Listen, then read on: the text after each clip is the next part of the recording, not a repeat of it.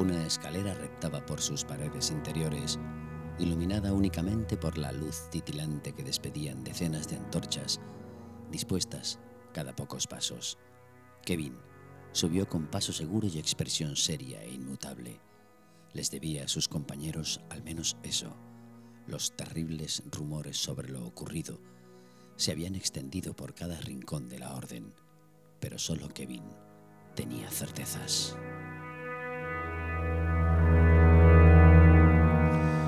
De esta forma comienza Hilandra, Tiempo de Osadía de Roberto Navarro Montes. De esta forma comenzamos nuestro Letras y Voces de hoy aquí en Todo un Mundo Online y también en nuestra América Radio. Roberto Navarro Montes, Hilandra, un universo lleno de pasiones, odios, poder, inocencia. Personajes tratados desde el punto de vista del autor, con esa psicología propia que ha ido otorgándoles a cada uno para que la obra se convierta en un puzzle que tendrá luego cinco continuidades más. Aquí, en todo el mundo online y nuestra América Radio en letras y voces. Hilandra, tiempo de osadía. Aquí les ofrecemos esta primera parte.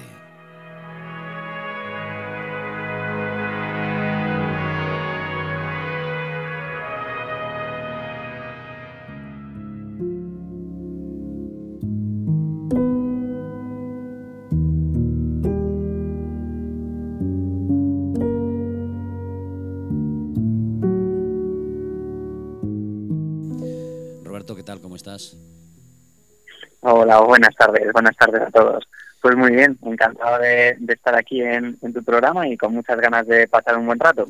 Pues sí, vamos a intentar que la gente, eh, los oyentes, se entiendan y se introduzcan en la manera de lo posible, en todo lo que podamos hacer para que disfruten de lo que significa esta Hilandra Tiempo de Osadía. Porque podemos calificar a Hilandra como una novela de fantasía, una novela con matices sociales, una novela de ciencia ficción. ¿Cómo la definirías?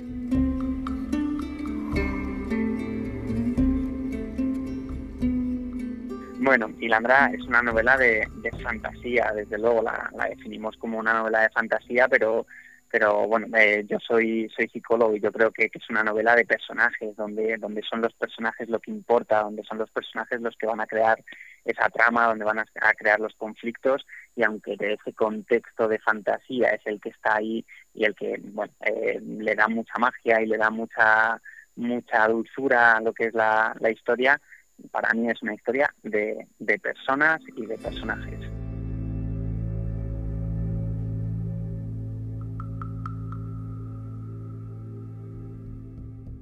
¿Y qué pasa por tu cabeza para crear una historia así? Porque dices que es una historia de persona y de personajes, porque en realidad el libro está dividido, nada más entrar, está dividido en capítulos que responden a los personajes que, que entran en la historia. Pero ¿cómo se te ocurre? ¿Qué quieres, qué quieres mostrar aparte de la, propio, de la propia historia en sí?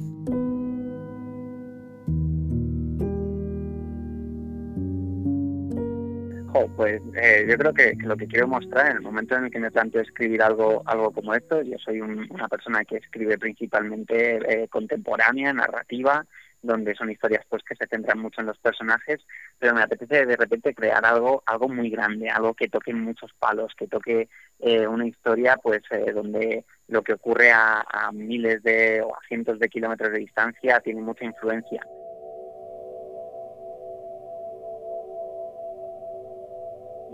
Y, entonces veo que ahí la fantasía te da mucho juego, te permite moverte mucho por ese mundo y, y siempre tirando pues desde, desde este enfoque, ¿no? De crear una historia donde eh, son las decisiones de, unas, de unos personajes con una psicología muy compleja lo que hace que, que de repente todo avance, ¿no? No es una historia de malos y buenos, es una historia de personas que de vez en cuando se comportan bien, de vez en cuando se comportan mal, regular, y, y, tienen sus deseos, sus emociones, y al final eso es lo, lo bonito, ¿no? El poder mostrar toda esa, bueno, toda, toda esa complejidad que, que tenemos como seres humanos.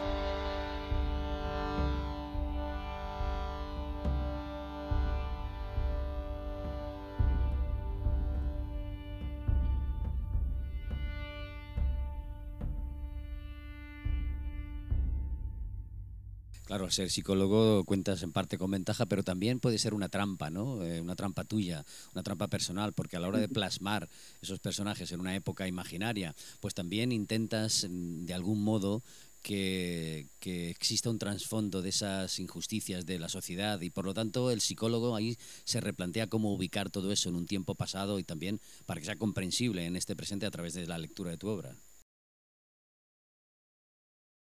Sí, sí es verdad que, se muestran esas eh, injusticias de la sociedad, pero al final, eh, si, si consigues empatizar con las personas que, que llevan a cabo esas injusticias, que en ocasiones es muy complicado, ¿no? Eh, cómo empatizas con, un, con una persona que comete una violación o con una persona que comete un asesinato o que traiciona a sus hijos, a su padre, ¿no? Es, es muy difícil entender las motivaciones que hay que hay debajo, pero, pero justo eso es lo, precioso, ¿no? Quizá de, de la literatura, el, el, poder profundizar en ello y el que el lector cuando lea estas cosas diga, jo, desde luego no me parece bien lo que ha ocurrido, pero pero lo entiendo, ¿no? O sea, entiendo que este personaje está en una situación en la que en la que no le queda otro que, hacer esto y tiene mucho sentido y tiene es muy congruente consigo mismo. Eso no quiere decir ni que me caiga mal ni que me caiga bien, ¿no? Seguramente me, me caerá mal en función de, que, de qué decisiones, pero pero bueno, yo creo que, que en este caso tener ese conocimiento sobre la el, el ser humano y el por qué tomamos las decisiones que tomamos eh, también te permite acercarte a, a, esas injusticias, a esas maldades desde un enfoque eh, donde te lo encuentras y dices, bueno, es que eh, no podía ser de otra manera, ¿no? Porque está también también contado, es todo tan congruente que, que sí, si me dices que hace otra cosa diferente a esta que ha hecho, me, algo me, me falla, ¿no?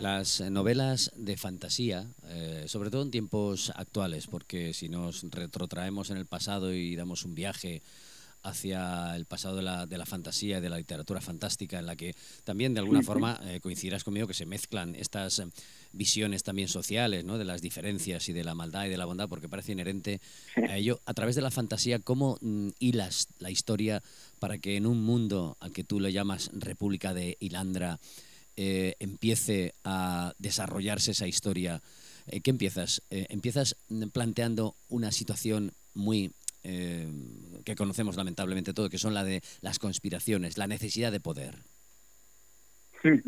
Bueno, en realidad sí, va un poco a la necesidad de poder, pero desde un enfoque muy muy actual.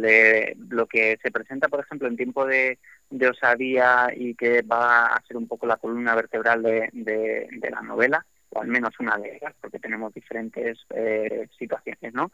Pero una de ellas son unas elecciones, unas elecciones para, para un gobernador de, un estado, que es algo pues muy normal, ¿no? Y, y, se muestra una política eh, bueno, yo creo que bastante cínica, pero pero justo eso. Eh, para mí la política que existe en, en el mundo occidental eh, es una política en cualquier caso muy muy cínica, buscando eso, buscando el poder, buscando eh, triunfar sin importar en última instancia si eso es bueno o no para el pueblo. Lo único que importa es si es bueno o no para mí para ganar las próximas elecciones.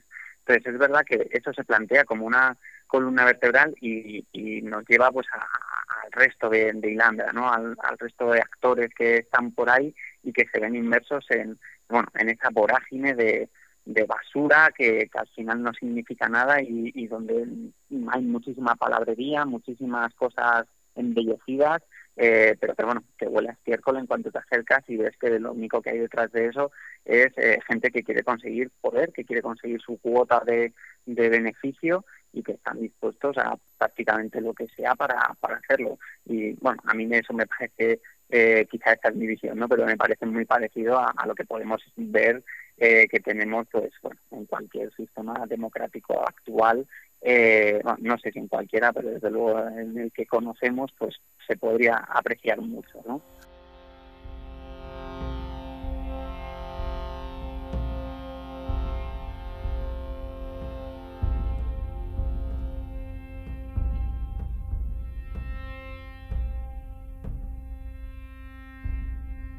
Pues sí, sí, está, estoy contigo en ese sentido. Y como ocurre siempre, en, por, lo menos en la esperanza ¿no? de, todos los autores, y en este caso tú también lo plasmas, pues existe la otra parte, ¿no? existe la esperanza de, de eh, alcanzar eh, el equilibrio o enfrentarse a esa oscuridad a través de de unos, de unos buenos, por llamarlo así, ¿no?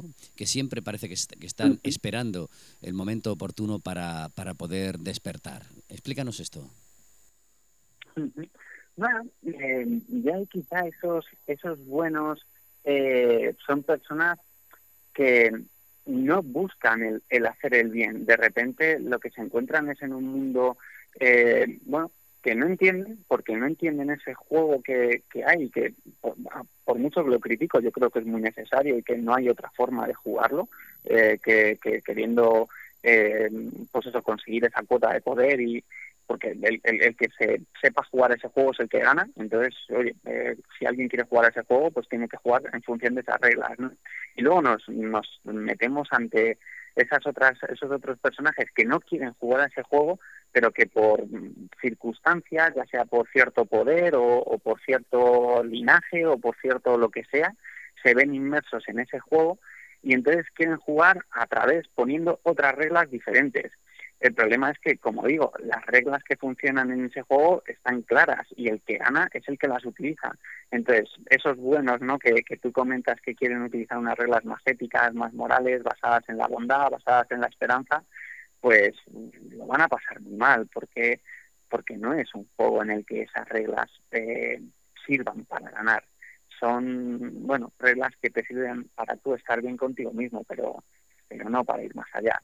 Entonces, quizá eso es lo bonito también, ¿no? El ver que, que bueno, muchas veces en, en Ilandra nos vamos a encontrar con eso, con un quiero que pase esto, pero qué coño, si me has planteado unas, unas cosas en esta, en esta historia que no, no pueden ocurrir, pues mira, al final no ocurre, por mucho que nos hubiera gustado. Y otra de las, eh, de las eh, digamos, las realidades que plasmas en tu historia es el proceso, los cambios, la visión, pues eh, desde la propia inocencia, ¿no? felicidad y, evidentemente la, la, propia ira o la propia rabia para para buscar la rebelión, ¿no? Es decir, independientemente de que exista un, universo, en este caso creado por ti, como es Ilandra, el planteamiento, como muy bien has dicho, de los propios personajes recorre unas eh, facetas psicológicas, dado evidentemente a tu, a tu profesión.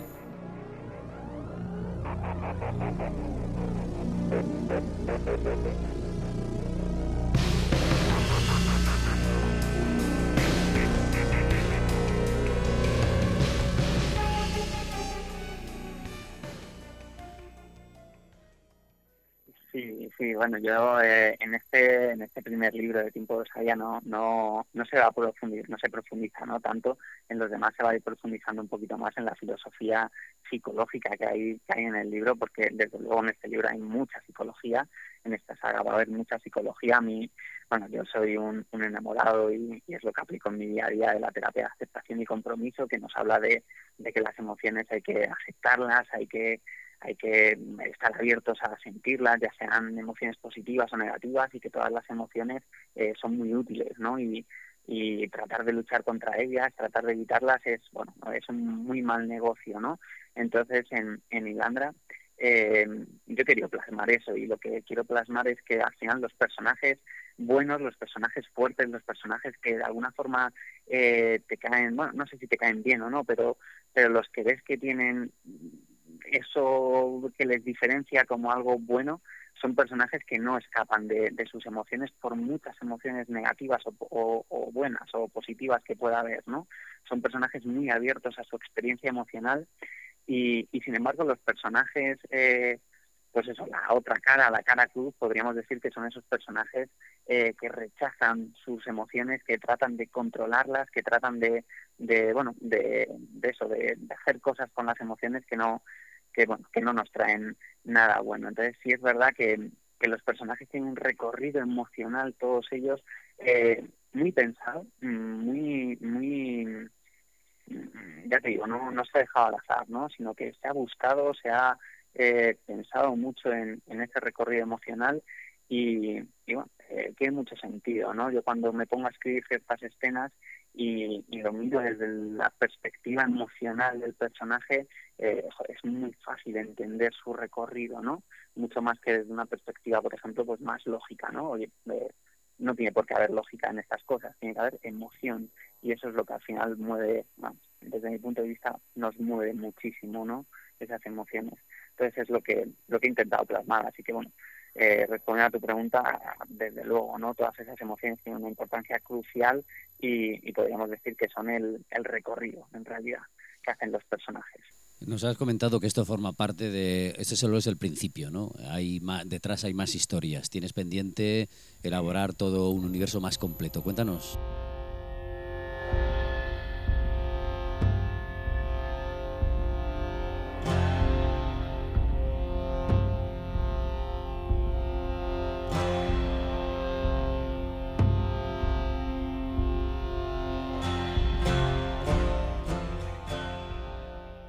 Bueno, esta es la, primera la primera parte, la, primera novela de una saga que, será de seis novelas, que está bueno muy pensada en, mi mente. La segunda novela, Tiempo de Guerra, eh, sale a la venta el, próximo 10 de, diciembre, o sea, estamos a, a una semana de, de poderla tener y, y a partir de ahí pues nos quedan otras cuatro más donde se va desarrollando mucho más el mundo, donde se van desarrollando los personajes, las tramas y, y al final la, la, complejidad que yo creo que, que esto puede tener puede ser eh, muy grande, es lo que yo quería, ¿no? Una historia muy, muy, muy grande y a, partir de, de ello lo que me fui dando cuenta es que conforme voy pensando en nuevas escenas y les voy dando contexto, me voy dando cuenta de que de aquí pueden salir relatos, pueden salir, bueno, lo que lo que quiera, ¿no? Porque hay tanto tanto en esta historia en el pasado que, que yo necesito para poder explicar el presente que al final en mi mente está todo desarrollado, ¿no? No es un, bueno, esto pasa porque sí, no, no, bueno, esto pasa porque en la historia hace 500 años eh, pasó este, este otro hecho, ¿no? Y necesito conocer bien eso que pasó hace 500 años, aunque no se vaya a comentar en la novela, para dar un contexto a lo que está pasando ahora y, bueno, no cometer errores, ¿no? Ser totalmente congruente. Entonces, bueno, sí, yo creo que Ilandra eh, le puedo, me puede, me puede torturar lo que, lo que quiera durante toda la vida. Habrá un momento en que tenga que decir basta ya, pero bueno, de momento me lo paso genial cada vez que, viajo al mundo. ¿Y por qué decides em, elaborar eh, la estructura de la, de la novela Em, colocando los personajes, los nombres de los personajes y a partir de ahí ir desarrollándola. ¿Qué es lo que buscas?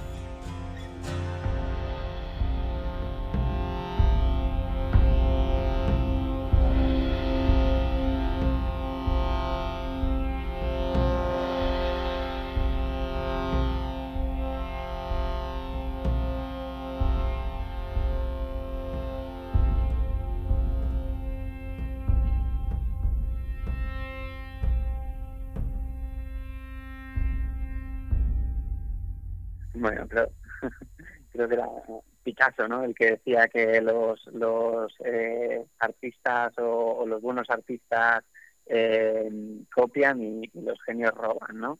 Bueno, yo aquí he, copiado de, de George R. R. Martin y de su canción de Hielo y Fuego esta estructura porque me, me gustaba mucho cómo, cómo estaba planteado desde ese punto de vista. El, bueno, cada personaje tiene su historia. No estamos contando la historia del mundo, no estamos contando la, la trama, no nos estamos centrando en, en, ese, en ese aspecto de la novela, sino que nos centramos en la persona, en los personajes, en sus emociones, y es lo que, lo que nos importa.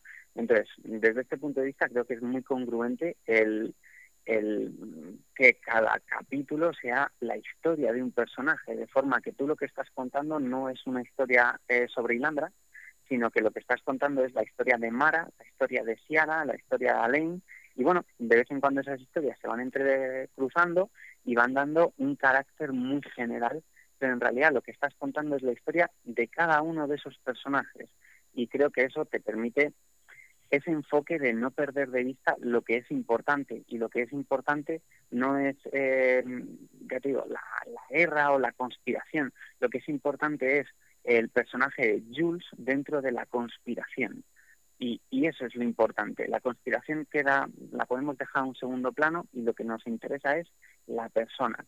Y desde ahí creo que la, el lector puede empatizar mucho más con la obra y puede, eh, sobre todo, sumergirse emocionalmente, porque al final nos sumergimos emocionalmente con las personas, no nos sumergimos emocionalmente con, con las tramas, ¿no? Las tramas nos pueden provocar adicción, nos pueden eh, enganchar, nos pueden hacer querer que leamos más y más rápido, pero al final el que te genera la emoción es la persona que está viviendo esa trama.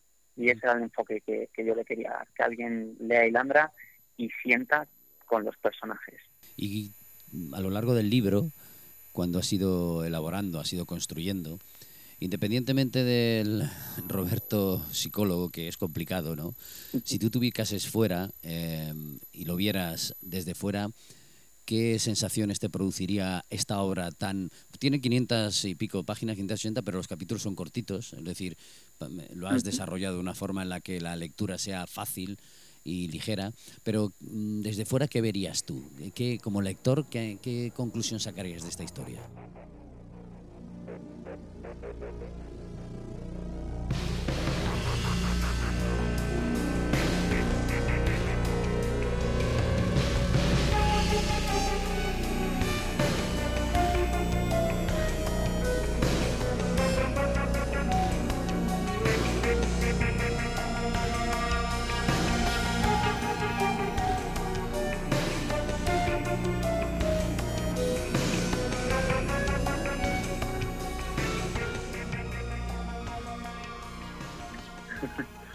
Una pregunta complicada, claro, es muy difícil, ¿no? Alejarse de, de, la, de la propia hora de, de uno.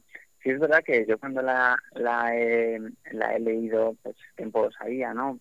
Habré leído un montón de veces, pero quizá la última vez que la leí, que llevaba ya un tiempo sin darle sin darle cuerda, eh, no, a mí lo que me, me daba era, eh, me sorprendían algunas escenas, ¿no? Ya te digo, lo que me generaba era eh, emoción. Lo que me generaba era decir, no sé por qué, pero estoy estoy sintiéndome tenso, estoy sintiendo repugnancia por esto que acabo de leer, me está hablando mal, me está jodiendo esto que estoy leyendo, ¿no? Entonces, al final es eso, es el a mí por lo menos me, me generaba ese vínculo emocional con, con lo que estaba leyendo ya te digo, aquí ser objetivo es imposible, ¿no? Siendo una yo el que he escrito esta obra. Pero, pero a mí estas son las obras que me gustan. Yo, Almudena Grande, es que desgraciadamente la hemos perdido hace poco, pero algunos libros suyos a mí me han, me han generado llanto hasta tal punto de tener que sacar el libro y esperar un par de minutos porque era incapaz de seguir leyendo porque realmente no podía porque tenía lágrimas en los ojos. Joder, si yo consiguiera crear eso eh, conseguir eso en alguna persona que leyera Ilandra, eh, bueno, para mí el trabajo está hecho y, ya me puedo eh, jubilar a gusto, ¿no? Eh, porque, porque sería eso lo, que, lo que se perseguiría. Y la evolución que tiene Ilandra a lo largo de este primer libro, esta primera toma de contacto, mm, utilizas la palabra osadía y nos la has comentado a lo largo de estos primeros minutos que estamos contigo. Eh, la novela en sí eh, es una... Un, encierras, encierras en tus palabras una necesidad de ser más osados ante la realidad, de que esos personajes a los que van a sus historias y poco a poco se van reencontrando y vas viviendo sus propias historias, básicamente exista un, un principio de rebelión ante la injusticia?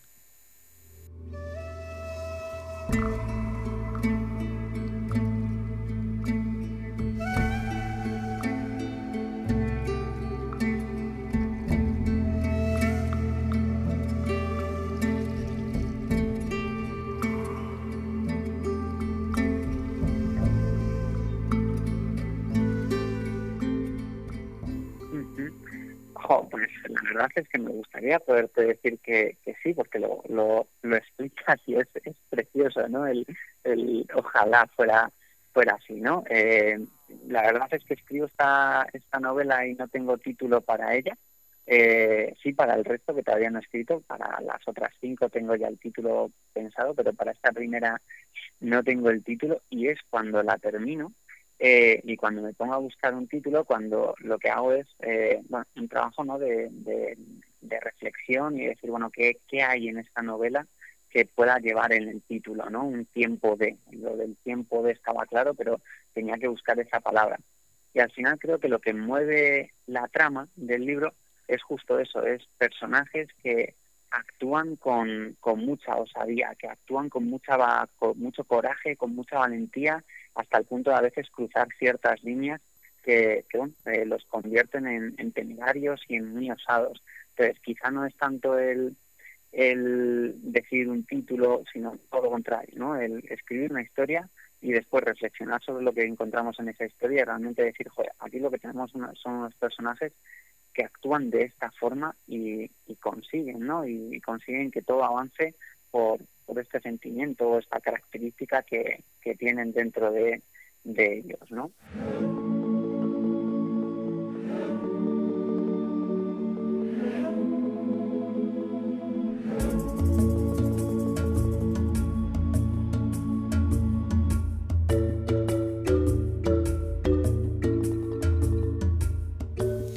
Las historias en todos los escritores, todas las escritoras, todos los autores en general, pues oye, hay un poco de ellos, ¿no? O mucho de ellos en la, en la obra.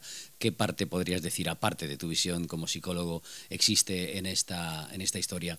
¿Un afán de, de, vivir o, de ansiar o de crear un mundo mejor? ¿Una necesidad de fantasear? Hay un poco de ti, imagino, ¿no? Sí, yo creo que, que justo eso es el, el dejarte dejarte imaginar, pero imaginar eh, llevándote a, a lo que ya te digo, a lo que para mí es más importante, que es la, la emoción.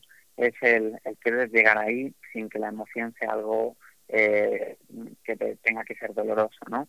Eh, quizá es lo que lo que más hay eh, y también ese, ese el, el querer que las cosas sean tengan sentido, que las cosas sean eh, tanto lo bueno como lo malo, que sepamos por qué es bueno o malo, que, conozcamos las causas y las causas profundas ¿no? Eh, de cada persona. Entonces, quizá eso es lo que dar, dar un poco de orden a, al mundo, a un mundo muy caótico, que al principio puede ser muy caótico, pero que en el momento en el que te pones a rascar, encuentras el, el, orden que había ahí debajo y también te gusta ¿no? el, el encontrar. Aquí termina esta primera parte, el primer viaje que nos ofreció Roberto Navarro Montes a través de su libro Hilandra, Tiempo de Osadía. Un libro lleno de pasiones, de poder, de luchas, de inocencia, como hemos comentado, de personajes estudiados eh, minuciosamente a través de la lupa psicológica de este psicólogo y autor que ha vivido su vida siempre llena de otros mundos y que ahora intenta trasladárnoslos a nosotros. Primera parte. La próxima, la segunda parte, la ofreceremos la siguiente semana. Y seguiremos hablando de Ilandra, tiempo de osadía. Roberto Navarro Montes aquí en eh, Letras y Voces, todo el mundo online y en nuestra América Radio. Hasta el próximo viaje.